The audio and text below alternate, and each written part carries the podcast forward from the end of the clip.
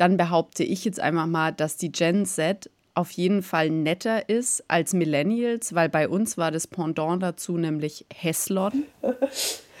Also wir gehen da, glaube ich, ein bisschen in eine gemeinere Richtung. Das ist ja die Evolutionsstufe. nee, solche Wörter gibt es bei uns auch. Lost in Translation, der Podcast, der für euch hinhört, präsentiert von Tulingo.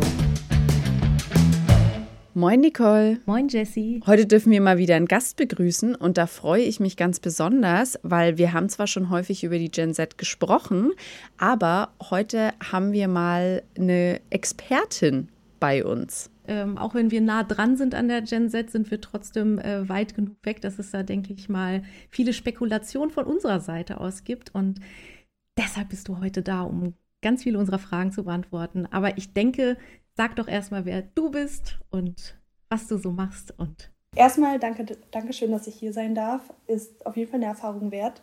Ich bin Camilla Butschnite, wie ihr schon gesagt hattet, und zurzeit noch Studentin, habe aber viele Tätigkeiten nebenbei. Ich arbeite als Werkstudentin bei Caps Colors, das ist ein Venture Capital, aber unter anderem auch bei, der, äh, bei Aufbruch Hamburg und das ist die Innovationsstrategie Hamburgs. Also wir stellen alle Innovationen, die es in Hamburg gibt, den Menschen vor. Und dazu habe ich auch noch eine Initiative gegründet, wo es um die Gen Z geht.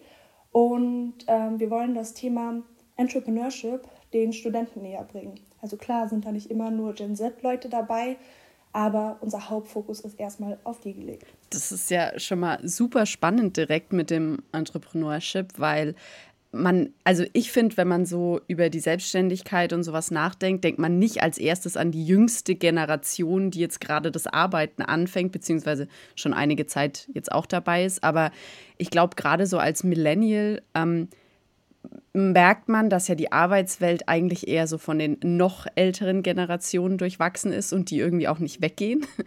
Und, und man kaum irgendwie Chance hat, aufzusteigen. Deswegen finde ich es total cool, dass ähm, du da dir zur Aufgabe gemacht hast, dass man direkt jung anfängt und nicht erst sich hochkämpfen muss, sondern direkt von Anfang an ähm, zeigt, was man kann und selbstständig ist. Ähm, wie, warum machst du das? Also wie bist du dazu gekommen? Also ich habe es mit meinem Mitbewohner Jonas zusammen ins Leben gerufen und das ist alles vor einem halben Jahr entstanden, denn ich selbst möchte unbedingt mal gründen und als ich halt angefangen habe bei Caps Colors zu gründen, das halt ein Venture Capital ist, das heißt, ich bin nah dran an den ganzen Startups, war ich so, okay, ich möchte auch mal irgendwann so werden und dann war mein Chef so, okay, wieso irgendwann, wenn es nicht jetzt geht und was brauchst du denn? Und ich so, ja gut, ich weiß nicht, wohin ich gehen soll. Und ich denke mal, es geht vielen so. Teilweise haben echt einige eine Idee, aber wissen nicht, wohin damit. Und vor allem, was wir noch mit unserem Ziel verfolgen, ist halt, wir wollen allen die gleichen Möglichkeiten bieten. Wir haben CEOs, die wirklich erfolgreich sind, die sich dann Studenten an die Hand nehmen und denen halt beim Gründen helfen. So ein Mentoring-Programm nennen wir das. Und so kam die Idee, dass wir halt einfach der Verknüpfungspunkt in Hamburg dann sind und den Studenten halt die Möglichkeit bieten, ob es an Gelder ranzukommen ist oder an Kontakte, dass wir sie dann weiterleiten. Also wir zeigen denen, welche Förderprogramme und Investitionsmöglichkeiten es gibt oder welche Personen denen einfach helfen können und schon die Erfahrung haben und vor allem den Studenten was zurückgeben wollen. Das ist auf jeden Fall schon eine, eine Menge. Nicht schlecht, nicht schlecht. Also sowas habe ich, glaube ich, in äh, deinem Alter tatsächlich äh, nicht in Angriff genommen. Ähm, würdest du denn, würdest du denn sagen, also wenn du dein, äh, deine Freunde oder ja, die aus deiner gleichen Altersgruppe ähm, ein bisschen vergleichst, dass die dafür auch wirklich offen sind? Also haben die ein Interesse, sich ja selbst zu, also beziehungsweise selbstständig zu entwickeln quasi und nicht in die normale Arbeitnehmerrolle vielleicht reinzuwachsen? Also tatsächlich, ich komme ja aus Rostock und zwischen Rostock und Hamburg sehe ich schon einige Unterschiede. In Rostock sind meine Freunde eher, also die haben ihren Job, sind damit voll zufrieden, aber ich glaube nicht, dass jemand von denen selbstständig werden möchte. Also eine Freundin schon, aber die meisten eher nicht. Und in Hamburg habe ich das mitbekommen, viele wollen eine Konzernkarriere anstreben und sind so, okay, ich gehe in einen Konzern, arbeite mich hoch und viele sagen so, ja, ich werde eine Businesswoman oder ein Businessman.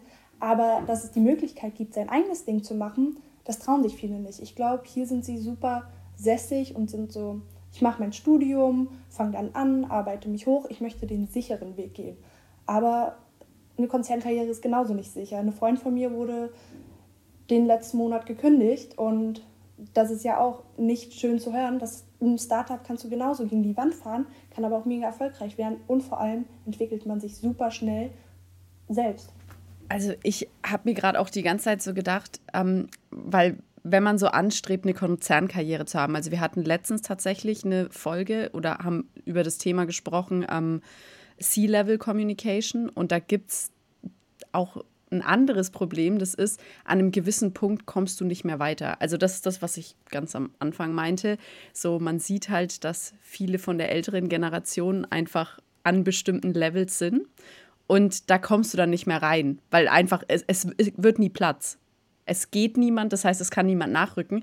Deswegen finde ich, das ist eigentlich eine richtig coole Sache, direkt in jungen Jahren schon sich die Erfahrung oder die Erfahrungen zu sammeln und schon ins ja, offene Wasser zu springen, ähm, um einfach selbstständig zu werden und Dinge zu lernen, die man, also im Endeffekt, wenn man früh anfängt, schon mit der Selbstständigkeit sich zu konfrontieren, dann ist man viel früher schon so weit, wie manche vielleicht erst, die mit, keine Ahnung, 35 dann in die Selbstständigkeit gehen und erst mit 45 dann wissen, was da wirklich abgeht.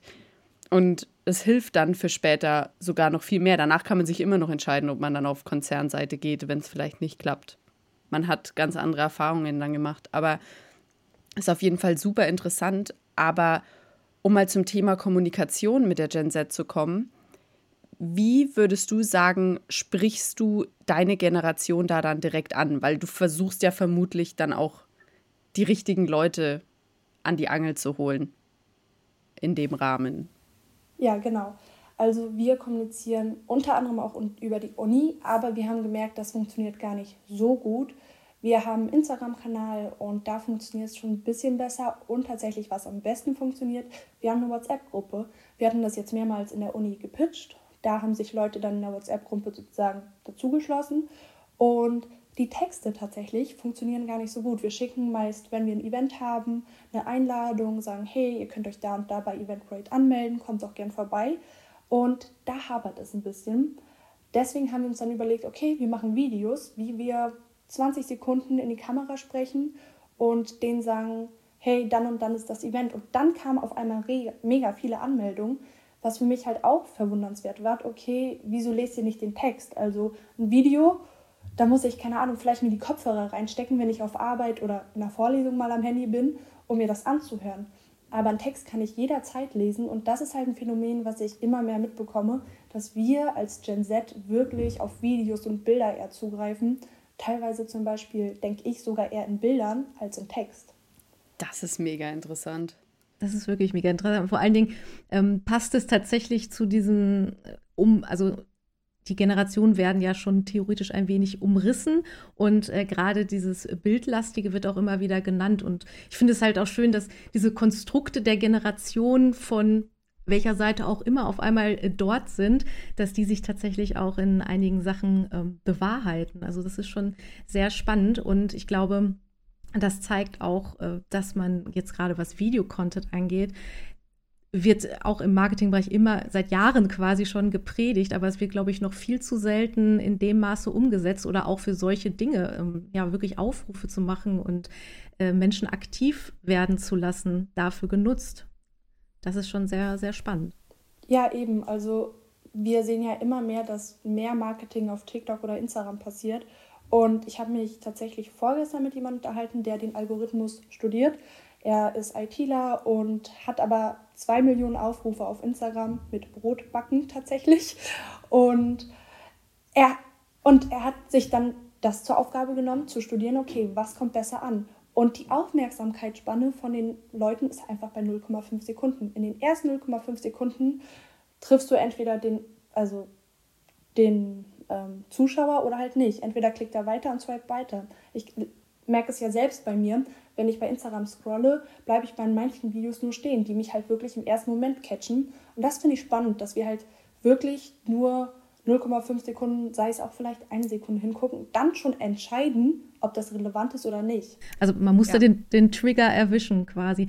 Habt ihr da auch schon äh, Learnings? Habt ihr euch da auch schon verbessert oder steht ihr, wie, wie sehr am Anfang steht ihr quasi noch mit den Videoaufrufen? Ähm, meinst du bei unserer Initiative, wie wir die Leute engagieren, zu uns zu kommen? Zum Beispiel, ja. Ja, genau. Also wir stehen sozusagen noch am Anfang. Auf TikTok oder Instagram haben wir auch einen Kanal. Das Problem ist, da wir sind wirklich nur für Studenten da und da dann wirklich nur die Gen Z oder Studenten zu treffen, ist halt schwierig. Wir haben das sozusagen gelöst bei Eventbrite, dass die Leute dann ihre Uni angeben müssen, weil wir erreichen viele Leute, die darauf Bock haben, aber so wirklich nur die Gen Z anzusprechen, ist halt schwierig. Deswegen machen wir das immer noch über die Gruppen, weil das sind nur Studenten, die da drin sind und versuchen das auch in den ganzen Gruppen, in denen man in der Uni drin ist, ob es Marketinggruppe ist oder die Erstsemestergruppe ist, da das anzuspielen. Und da klappt es eigentlich ganz gut. Also ich glaube ja, ich kann das total verstehen, dass ihr dann deswegen nicht auf TikTok geht, weil da können ja noch andere Leute mit reinkommen. Aber ich glaube, zusätzlich könnte das trotzdem noch die Hilfe sein für eine größere Reichweite. Dann können es andere Leute einfach vielleicht an ihre Verwandten, Bekannten, wie auch immer, weiterleiten. Und, aber ich meine, eigentlich ist das jetzt total nebensächlich. Ähm, nur ich denke, dass es einfach für die Bekanntheit von der Initiative gar nicht schlecht wäre, dass Leute einfach wissen, was ihr da macht und, und dann, ja, also ich finde einfach das Thema total cool und dass ihr die Initiative überhaupt äh, ins Leben gerufen habt. Deswegen finde ich, es müssten alle Leute eigentlich erfahren.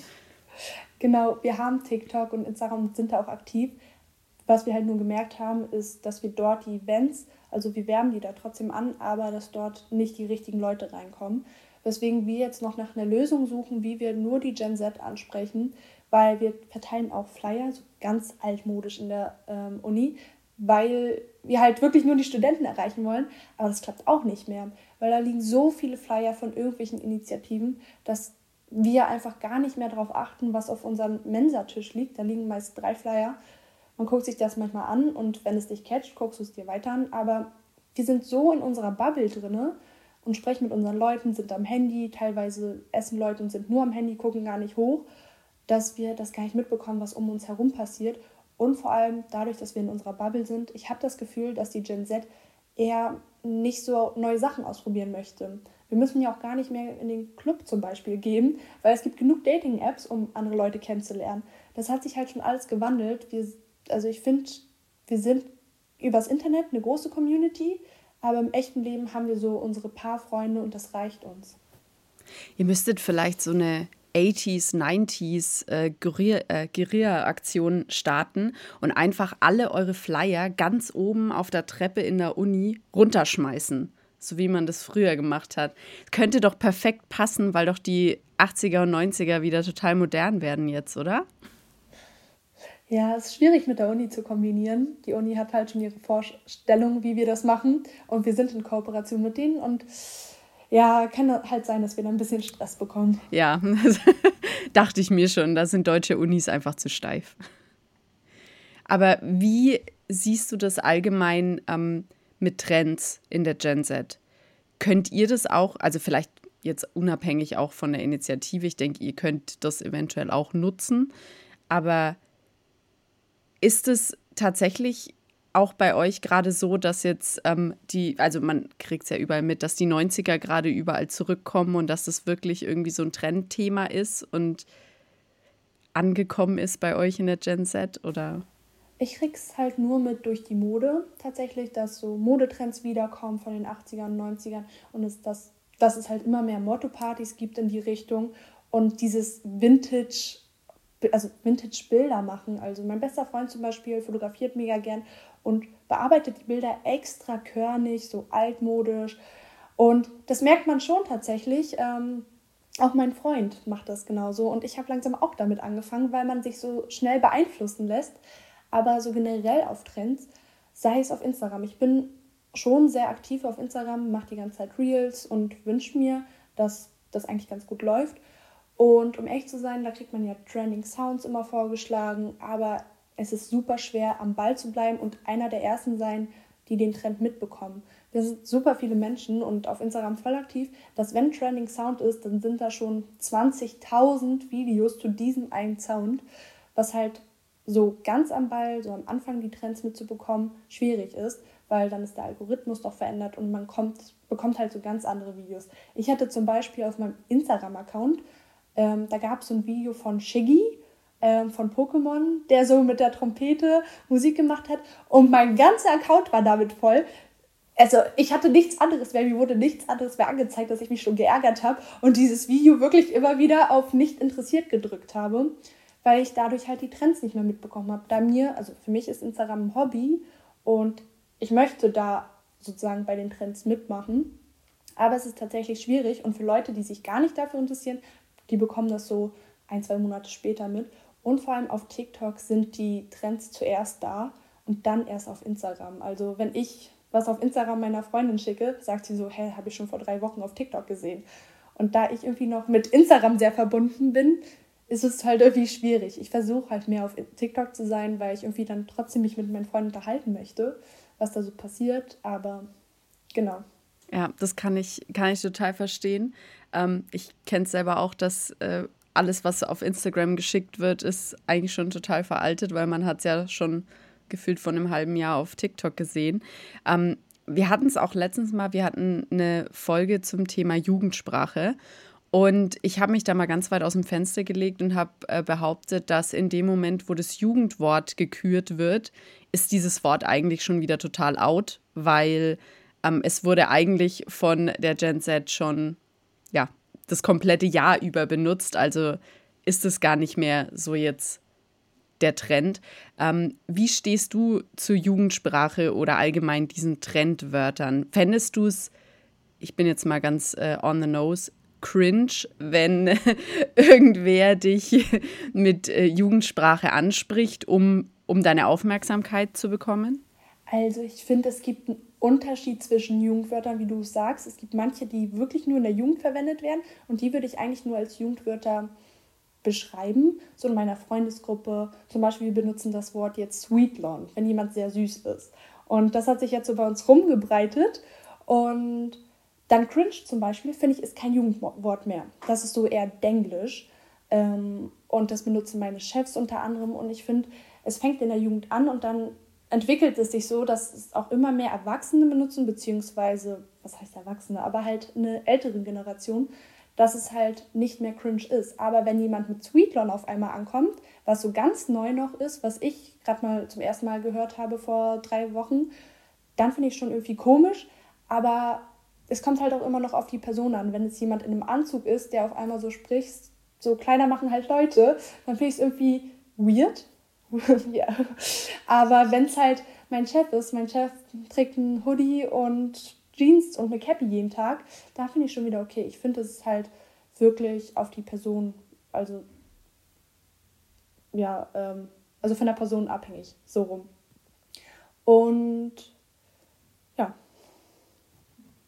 Ja, Person und Kontext, ja, genau, das ist das richtig. Aber was mir noch auffällt, ähm, pro Region sind die Jugendsprachewörter auch noch anders. Ich rede mit meinen Freunden aus Rostock und die sagen, kannst du mal bitte mit mir Deutsch sprechen? So, ich kenne die Wörter nicht, was ist das und was ist das? Also wirklich in Hamburg ist es noch extremer mit den Jugendwörtern und ich meine, ähm, meine meisten Freunde sind 26 bis 30 und die benutzen die trotzdem. Ich will gar nicht wissen, wie es bei den 18-Jährigen ist. Ähm, ich meine, ich bin gerade mal 20, aber trotzdem, die noch in der Schule sind oder 16-Jährige, da werde ich wahrscheinlich auch nichts mehr verstehen. Ähm, aber ich merke den Unterschied zwischen Bundesland sozusagen auch oder zwischen Stadt, dass es dort andere Wörter gibt, die ich dann auch nicht kenne. Also ich habe jetzt gerade eine ganz, ganz steile These. Wenn du sagst, ein neues Wort bei euch ist jetzt gerade Sweetlon, dann behaupte ich jetzt einfach mal, dass die Gen Z auf jeden Fall netter ist als Millennials, weil bei uns war das Pendant dazu nämlich Heslon.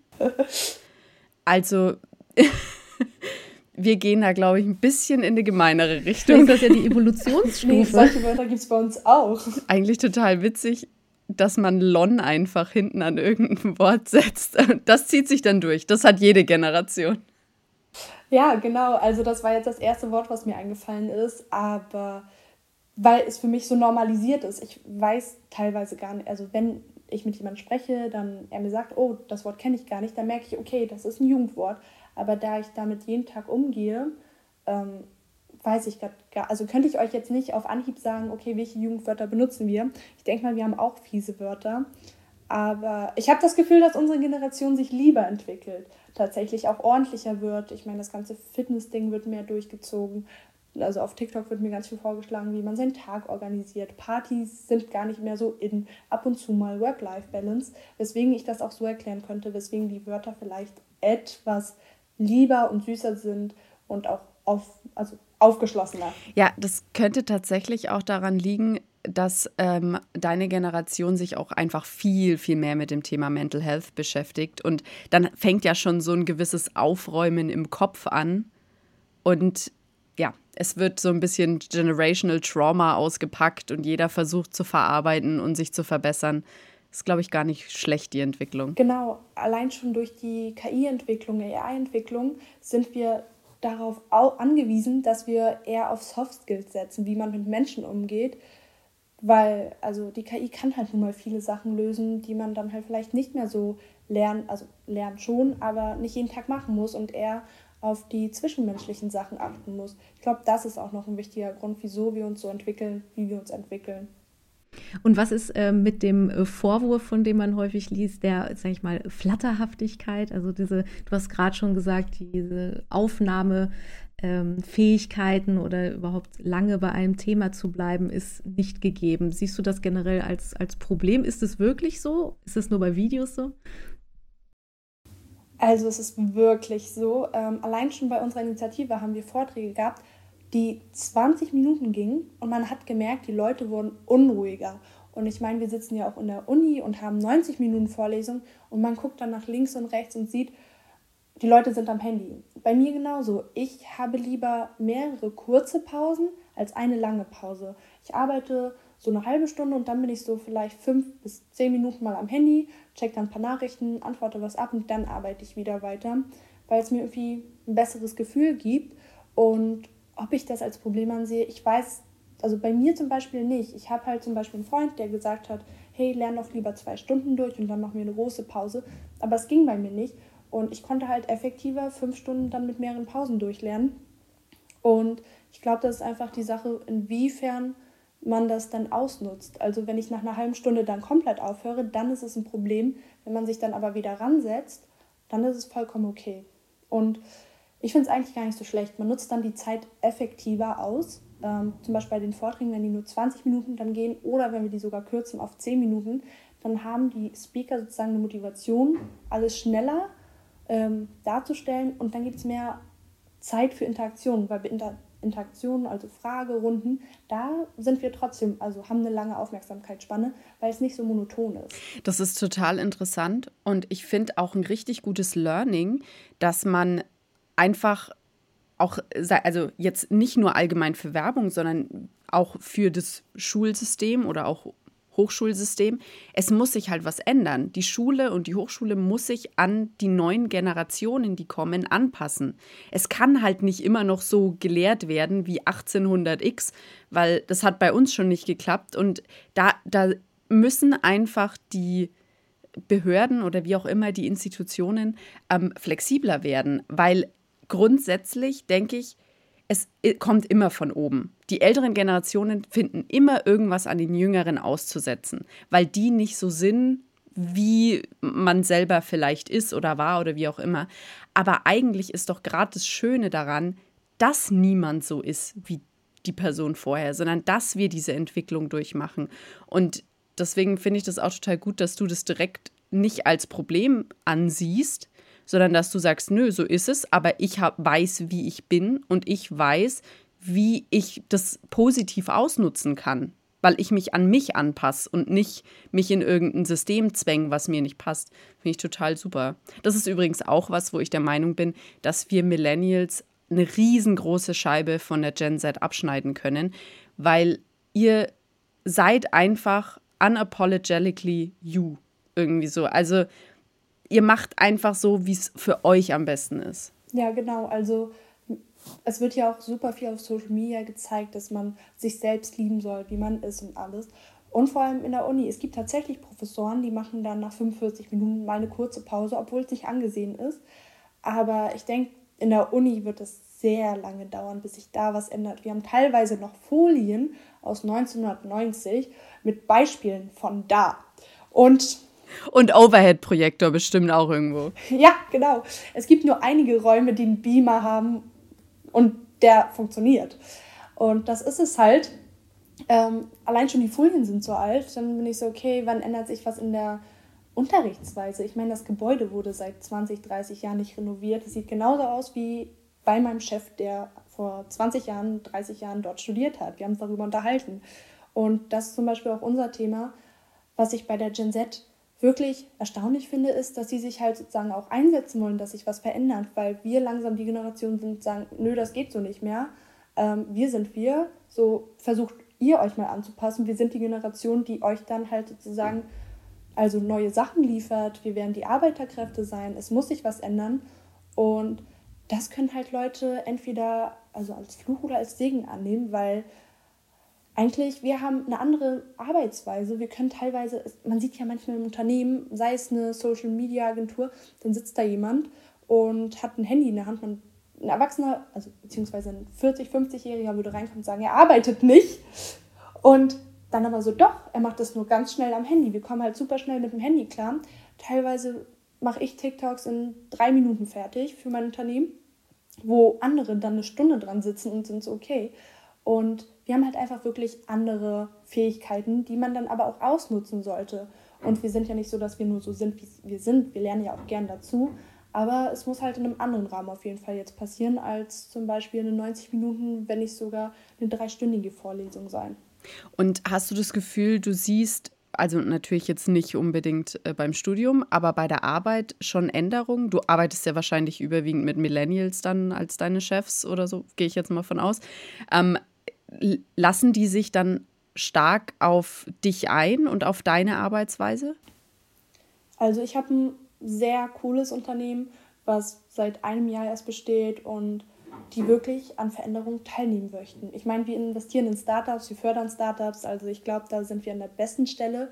Und ja, da ist es so, ich kann remote arbeiten jederzeit, wo ich möchte. Das heißt, nicht jedes Mal ins Büro gehen und vor allem auch viel am Handy machen. Weswegen ich auch diesen Laptop habe, der so relativ alt ist, weil ich mit meinem iPad und meinem Handy gerade zur Zeit ganz gut klarkomme. Ein Laptop wäre vielleicht doch auch ganz gut. Ähm, aber ansonsten, es ist nicht so, dass wir Excel-Tabellen die ganze Zeit haben oder alles. Wir suchen, wir haben zum Beispiel jetzt ein neues Tool bei uns eingeführt, das heißt Ora. Und das war ja auch einfach eine Idee von uns, dass wir was Neues haben wollen. Wir möchten nicht nach irgendwelchen alten Konzepten mit einer Word-Datei arbeiten, sondern es soll so ein Tool sein, was dich sogar selbst erinnert, welche Aufgaben du hast. Und unsere Chefs fragen sogar, okay, was seht ihr? Wir wollen eure Sicht als junge Leute sehen, wie kann man das besser machen, weil wir manchmal, also für die absurde Gedanken haben, die aber eigentlich ganz gut sind, wenn man sich da rein denkt, wo die dann zuerst sind, okay, das haben wir aber so gemacht mal, so sicher, wie so, ja, es gibt einen kürzeren Weg, man kann es auch so machen. Das ist, ist total cool, aber ich habe noch eine etwas, ähm, ja, eine Frage, die jetzt ein bisschen wahrscheinlich reindenken oder wie auch immer äh, dazu gehört.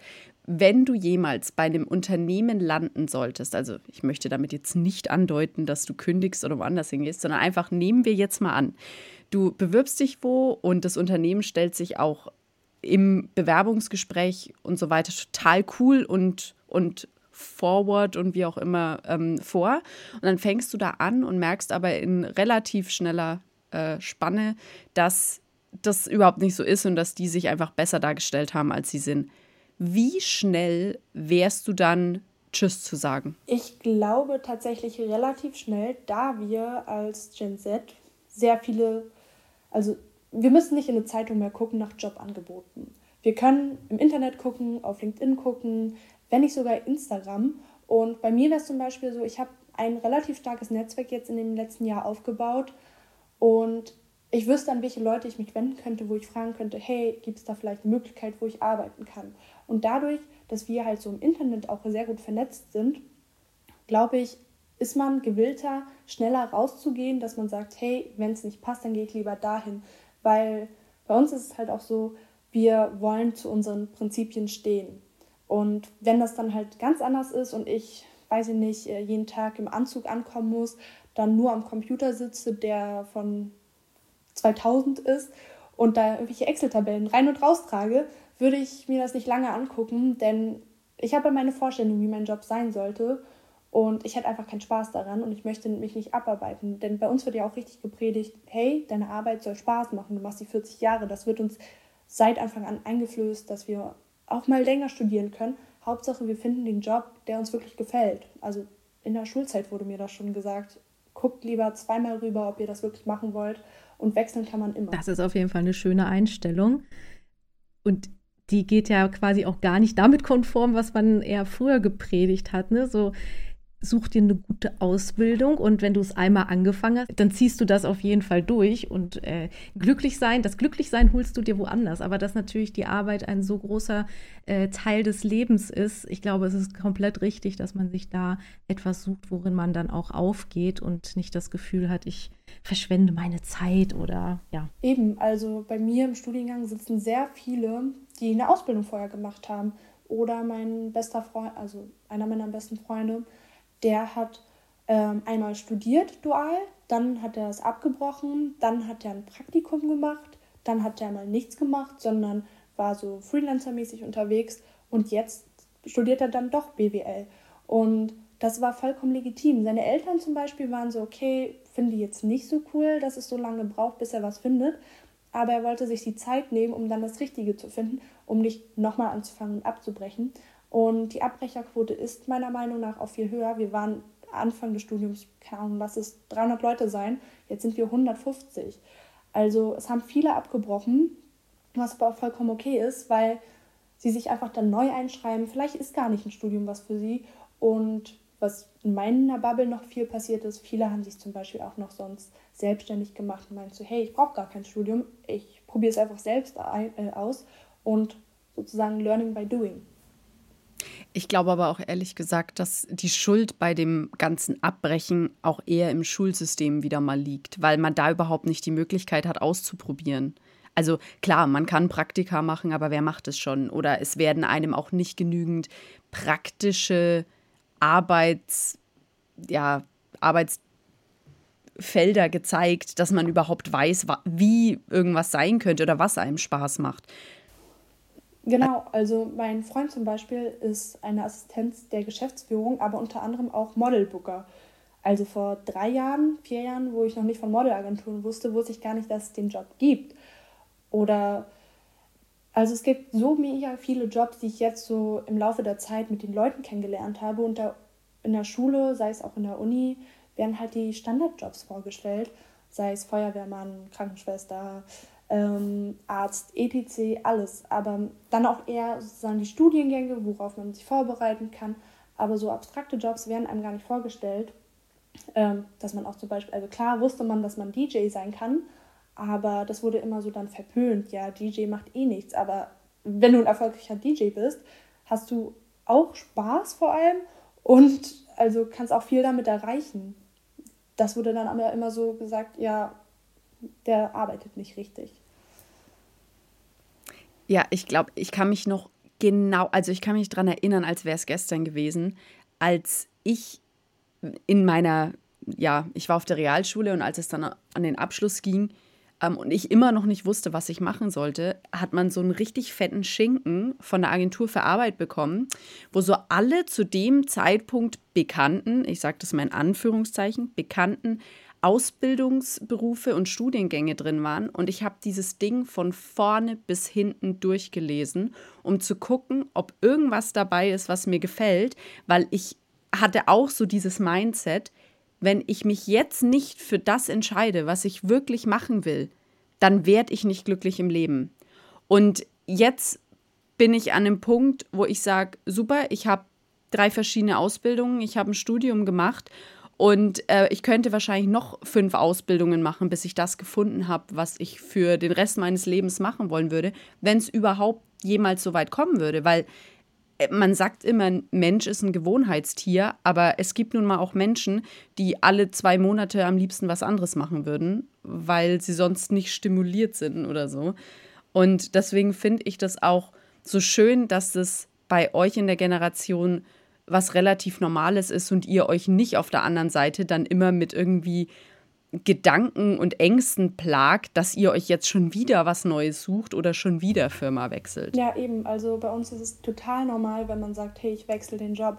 Bevor ich hier als Werkstudentin angefangen habe, war ich ähm, bei Blaumund heißt das und habe mehrere Hostessenjobs gemacht, weil ich wollte zu dem Zeitpunkt keinen festen Job haben, sondern ab und zu mal jobben, weil ich mich auf die Uni konzentrieren wollte und noch die neue Stadt kennenlernen wollte. Das heißt, ich habe sozusagen einen Fokus mehr auf das Soziale gelegt. Ich wollte meine Freunde finden, mich mit denen am besten mehr verstehen, weil jetzt mit meinem Werkstudentenjob und mit der Uni und dann noch der Initiative habe ich nun mal wenig Zeit für Freunde. Und das, also ich finde das krass, dass man sozusagen so gedacht hat. Denn, weiß nicht, in der Schule wurde mir gesagt, okay, studier dual, dann kannst du das und das machen und dann kommt das und das danach.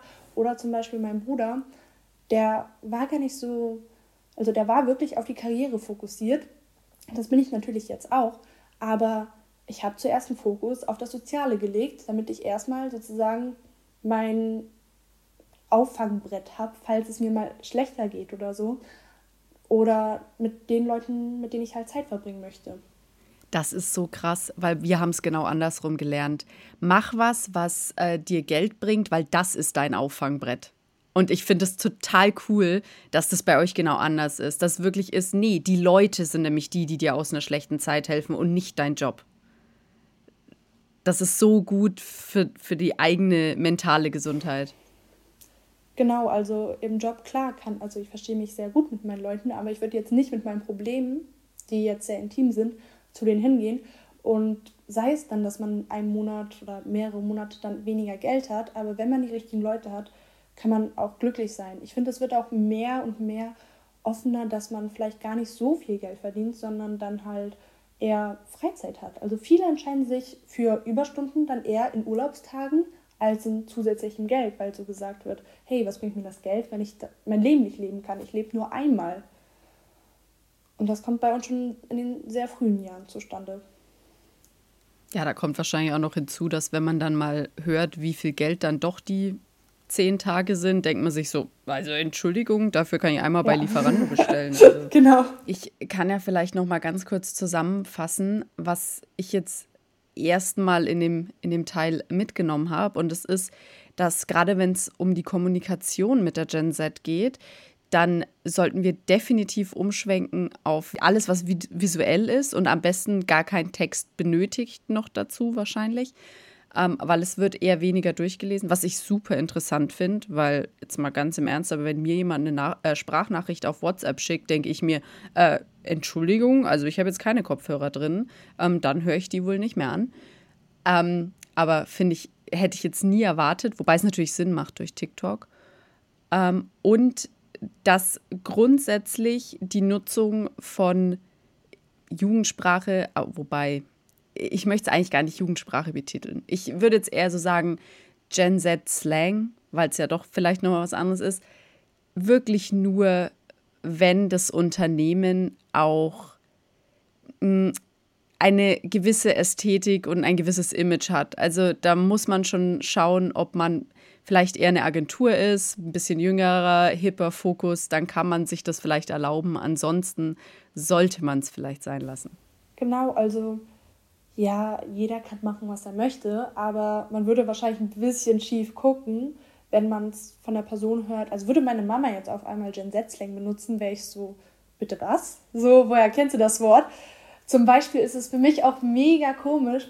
Ähm, sie hat einen Instagram-Account und liked meine Stories. Und ich habe sie dann angeschrieben und war so, Mama, wie hast du das herausgefunden, dass man Stories liken kann? Also so eine Sachen, wenn man das bei den Leuten nicht erwartet, ist es halt irgendwas irgendwie komisch, aber jetzt habe ich mich dran gewöhnt. Also im Endeffekt glaube ich, ist es gar nicht auch so schlecht, wenn Leute, bei denen man es nicht gewohnt ist, sozusagen dann den Slang benutzen. Dann wird es halt normalisiert, weil es gibt ja noch so einen Unterschied immer so, okay, wenn ich mich, mich mit jemandem unterhalte, der ein potenzieller zum Beispiel Businesspartner oder ein Arbeitgeber ist, dann strengt man sich an, das zu unterbinden. Aber im Endeffekt, das, solange es ja keine Beleidigungen sind, sondern sowas wie Sweet Lawn, ähm, klar kann es vielleicht nicht so professionell angesehen werden, aber ich würde es schön finden, wenn es normalisiert wird, dass man auch so einen denglischen Slang hat, ähm, weil es einfach natürlich, man verstellt sich dann im Job. Und ich möchte zum Beispiel mich im Job nicht verstellen. Zum Beispiel habe ich einen potenziellen Partner für ein Startup kennengelernt und ich habe erst mit ihm gesprochen, als wir bei unserer Motto-Party er einen Einhornanzug anhatte, weil ich so war, er ist ja voll lustig. Aber als er im Anzug da war, war ich so, nee, ich, also was heißt, ich traue mich nicht, aber der ist mir zu autoritär. Also, um Einhorn ist nahbarer, definitiv. Ja, um mit der Gen Z, glaube ich, auch zu kommunizieren, ist es wirklich auch mal ganz gut, vielleicht nicht in einem Anzug dann als Arbeitgeber zum Beispiel aufzutreten, sondern vielleicht mal etwas entspannter also angezogen zu sein. Denn wir sind zum Beispiel auch oft natürlich aufgeregt von einem Vorstellungsgespräch und das würde zum Beispiel in so einer Situation dann die Aufregung abnehmen. Dass man sich ein bisschen uns anpasst. Also so dieses autoritäre Auftreten ist eher ein No-Go für einen potenziellen neuen Arbeitgeber? Ähm, so richtig autoritär ja, aber also klar, ich möchte ja, dass mein Arbeitgeber zuverlässig ist und alles, aber würde mein Olli jetzt zum Beispiel heißt der, in einem Anzug sein, hat er auch selbst gesagt, er möchte ungern einem Anzug an, äh, auftreten, weil er war schon CEO einer anderen Firma und alles. Und da hat er es absichtlich nicht gemacht, weil keiner mit ihm gesprochen hat dann. Aber wenn er in einem Hoodie und einer Cap ankam, war er so der coole Freund und man konnte sich ein bisschen mehr mit ihm unterhalten und dann auch bessere, also besser Probleme schildern, die es im Unternehmen halt gibt, weil man nicht das Gefühl hatte, okay, wenn ich jetzt sage, das gibt es ein Problem, dass ich angeschnauzt werde. Ja, das Problem kenne ich. Aber da kann ich dir schon jetzt sagen, bei mir war es vor zwei Jahren auch noch so, dass ich mich super verstellt habe, wenn ich irgendwie gerade im professionellen Bereich ähm, mit autoritären Personen zu tun hatte.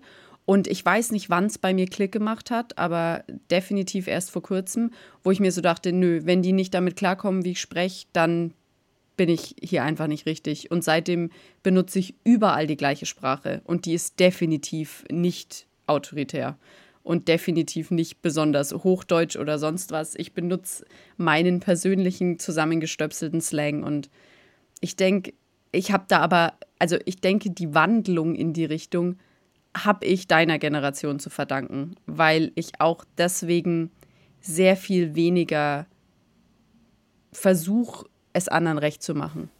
Genau, und ich denke mal, sowas liegt auch ein bisschen an den Influencern, die dann irgendwie auf eine andere Art und Weise autoritär für einen sind. Und die benutzen ja trotzdem die Sprache und sind hip und cool und weiß nicht, sind immer auf neues Trend. Ich glaube, daran liegt es auch noch, weil als es halt kein Instagram gab oder YouTube, Snapchat, etc., dann hatte man ja natürlich so die Vorbilderfunktion eher in erfolgreichen Menschen, vielleicht auch noch ein paar Sängern und alles. Ja, aber dadurch, dass man jetzt jeden Tag am Handy irgendwelche Influencer sieht, die dann aber ganz normal sprechen, wie wir in dieser Gen Z-Slang, wie du es ja betitelt hast, ich glaube, dadurch wird es normalisiert und vor allem sehen ja auch die Arbeitgeber oder zum Beispiel meine Mitkolleginnen auch diese, also die sehen ja auch die ganzen Influencer, weswegen sie sich wahrscheinlich das auch aneignen, weil vor Social Media, wie sollen die an die Jugendsprache kommen, außer sie haben eine Tochter, aber so sehen sie das halt jeden Tag und eignen sich das dann auch unterbewusst wahrscheinlich an. Ja, das stimmt. Da merkt man wieder, was für ein großes oder was für einen großen Einfluss Social Media einfach hat mittlerweile. Es ist halt eigentlich der wichtigste Kommunikationskanal, den wir im Moment besitzen. Da ist, da kommt nichts mehr anderes ran, glaube ich. Genau, dadurch erreichen wir halt Leute, die nicht in unserer Bubble sind, die nicht nur, also ich bin in Hamburg located, nicht nur in Hamburg sind, sondern ich kann theoretisch jemanden in Brasilien anschreiben und eventuell bekomme ich eine Antwort und kann mich mit der Person austauschen. Vor Social Media, gut, wie finde ich eine brasilianische E-Mail von irgendjemandem, den ich da kontaktieren möchte. Und dadurch lernt man auch noch Personen ganz anders kennen. Man sieht die Bilder von jemandem und kann mit der Person schreiben. Und man hat schon so ein bisschen einen Überblick, wer das sein könnte, ob man dann mit der Person sich unterhalten möchte. Oder als Influencerin oder auch Mikroinfluencerin erreicht man halt Leute, die gar nicht da sind, wo du bist. Das heißt, also der Effekt davon, wenn du zum Beispiel irgendwas erzählst, deine Meinung, das wird halt viel weiter gespreadet. Und ich finde, Social Media ist halt wirklich gerade zur Zeit der größte Multiplikator, den es gibt. Also ich finde tatsächlich, da sind wir auch dann Full Circle jetzt gekommen, weil das ist ja genau wie wir dich gefunden haben. Über Social Media. Und anders wären wir überhaupt nicht zusammengekommen, weil von deiner Initiative, wie hätten wir davon erfahren sollen, wenn es nicht durch Social Media also gewesen wäre? Genau, man kann einfach viel besser Kontakte knüpfen. Ja, es war auf jeden Fall noch nie einfacher. Also das ist auf jeden Fall, wie du sagst, Full Circle, richtig gutes äh, Beispiel, wie wir das Ganze jetzt äh, genutzt haben. Und es hat sich einfach natürlich entwickelt und es hat sich bei uns natürlich entwickelt, weil du bist zwar ein Digital Natives, wir sind damit aufgewachsen. Ähm, wir kennen ja auch noch die Sachen, äh, die Zeiten, wo man sich dann eine Brieffreundschaft aufgebaut hat mit einer Brasilianerin. Nein, Gott. Nein, also tatsächlich, äh, wir, wir, sind ja schon auf dieser Schwelle. Ne? Also ich kann mich tatsächlich daran erinnern, wie ich Briefe geschrieben habe meiner besten Freundin, die ich im Urlaub, besten Freundin, die ich im Urlaub kennengelernt habe. So. Ähm, aber ja, heute wäre ich wahrscheinlich mit einigen davon immer noch im Kontakt, wären wir damals schon via Social Media irgendwie zusammengekommen. So. Und wer weiß, was ich noch für Menschen kennengelernt hätte, wenn es das äh, schon in meiner Jugend gegeben hätte. So, von daher finde ich das auch super spannend und äh, vor allen Dingen, wenn es wenn Social Media dann halt wirklich auch positiv genutzt wird. Ne? Also über die ganzen negativen Dinge haben wir ja jetzt zum Beispiel gar nicht gesprochen, müssen wir auch nicht unbedingt. Aber ähm, es ist halt, tut auch gut zu hören, glaube ich, dass es für vieles ähm, ja einfach einen positiven Einfluss hat. Hm, genau. Also klar gibt es Shitstorm und alles, aber oder Cybermobbing, aber das kann man leider so also nicht unterbinden. Also ich hatte letztens auch einen Hate-Kommentar bekommen und war so, okay, so wie gehe ich damit um, weil persönlich trauen sich viele das nicht zu sagen. Das war wirklich ein Fake-Account, der was kommentiert hat. Und ich war so, okay, gut, ich versuche es zu ignorieren. So war auch gut so. Aber über Social Media kriegt man es halt hin, anonym jemandem was zu sagen. Und früher musste man das jemandem direkt ins Gesicht sagen. Also das ist schon die negative Seite daran. Aber ich finde, das Positive überwiegt trotzdem, wie viele Kommentare man hat, von irgendwelchen Leuten, die einfach einem schreiben, wie toll das aussieht, was man da gemacht hat oder wie toll es ist, was man da gerade macht. Also deswegen, ich würde es eigentlich wirklich Social Media als positiv bezeichnen. Und man hat halt ganz andere Berufsfelder, die dadurch noch hingehen. Man hat wirklich einen Einfluss einfach auf Leute. Wenn ich irgendwie was erlebe, was wirklich schlecht war oder mich wirklich bedrückt, kann ich das dort teilen, kann mich mit Leuten unterhalten, die ich wirklich in echt nie getroffen hätte ähm, ja, aber was ich bei Social Media noch mitbekomme, ist halt, es werden schneller so oberflächlichere Freundschaften ähm, also gebildet. Denn, also ich habe meine Kernfreundin, aber die habe ich in der Schule kennengelernt. Die Freundschaften, die ich über Social Media irgendwie mal gemacht habe oder wen kennengelernt habe, das sind eher so Leute, die man ab und zu mal trifft, mal auf einen Kaffee oder wenn man sich sieht, kurz unterhält. Aber nicht wirklich Leute, mit denen ich mich wirklich viel beschäftige. Man verfolgt sie auf Instagram und weiß, okay, das geht ab im Leben. Und ja, stimmt, das ist auch noch ein Vorteil. Wenn ich mal mit meiner besten Freundin nicht telefoniere, weil die wohnt nun mal leider in Rostock, weiß ich trotzdem, was sie gerade gemacht hat, weil es halt Social Media gibt. Sei Snapchat oder Instagram, weiß ich, okay, ihr geht's gut, sie hat das und das gemacht und dann kann man darüber reden. Was aber auch ein Vorteil und Nachteil sein kann, weil sie dadurch nicht mal alles erzählen muss, sondern ich schon viel weiß. Aber ich sehe es eher als Vorteil, sozusagen Zeitmanagement-mäßig, dass ich gesehen habe schon, was sie gemacht hat. Aber das ist ja im Endeffekt auch das, was du ganz am Anfang gesagt hast, dass trotz, ähm, dass man eigentlich die ganze Zeit mit jedem connecten könnte, ist irgendwie jeder trotzdem irgendwie für sich. Also man hat zwar die ganze Welt voreingelegt, aber trotzdem bleibt man viel bei sich oder nur in, mit seinen kleinen Leuten, also seiner kleinen Gruppe zusammen. Und das sind, glaube ich, halt die unterschiedlichen ähm, Welten, die man trotz Social Media haben kann. Es ist zwar sehr viel öffentlicher, aber trotzdem auch sehr viel anonymer, weil dein wahres Ich zeigst du halt trotzdem nur den paar Leuten um dich rum, obwohl dich viel mehr Leute kennen. Genau, sehe ich genauso. Aber mit diesem Connecten, finde ich, gab es jetzt so ein paar Trends. Zum Beispiel auf TikTok gab es einen Trend Anfang des Jahres, ähm, da Mädels irgendwie was hochgeladen und meinten so, hey, lasst uns doch gegenseitig folgen und uns supporten. Und es gibt auch so an, also solche Trends, dass man darauf aus ist, hey, wir kennen uns doch alle eigentlich nicht, so folgen, gucken uns das an, aber wieso folgen wir uns nicht und supporten uns? Lass doch mehr eine größere Community bilden. Also es gibt auch so langsam Trends darauf hin, dass man sich einfach wirklich mit jedem vernetzt. Ja, also ich finde, an dem Punkt würde ich direkt mal sagen, lasst uns einfach vernetzen. Zwar jetzt erstmal auf LinkedIn am besten, weil da haben wir dich auch gefunden. Ähm, und dann hat es mich riesig gefreut, dass du heute bei uns warst, weil es war super spannend. Wir haben so viel immer über Gen Z gesprochen und es ist einfach mal cool, es tatsächlich von einer waschechten Gen Z zu hören. und Fühl dass wir gleich wie ein Promi. ja, wir haben viel spekuliert und ich glaube, die ein oder anderen Sachen wurden tatsächlich bestätigt und das ist ähm, fühlt sich dann tatsächlich richtig gut an. Und wer weiß, vielleicht ähm, hören wir uns ja noch mal wieder bei Lost in Translation, falls du irgendwann noch mal Lust hast. Gerne. War ein echt schönes Gespräch. Danke. Finde ich auch. Ja, ich glaube, wir hätten echt noch länger weitermachen können. Ähm, ja, genau. Also, wie gesagt, ich finde dein, dein Projekt, was du da hast, auch super interessant. Und ich glaube, äh, generell das Thema Unternehmenskommunikation könnte ich mir auch sehr, sehr gut noch äh, vorstellen, da noch mal ein bisschen genauer drüber zu schnacken, obwohl wir ja schon viel angerissen haben. Äh, ja, von daher, mir hat es auch super viel äh, Spaß gemacht. Und ja, die Zeit geht auch immer viel zu schnell rum irgendwie. Ähm, ja, vielen, vielen lieben Dank. Ich würde sagen, Jessie, wir hören uns beim nächsten Mal, wenn es wieder heißt Lost in Translation.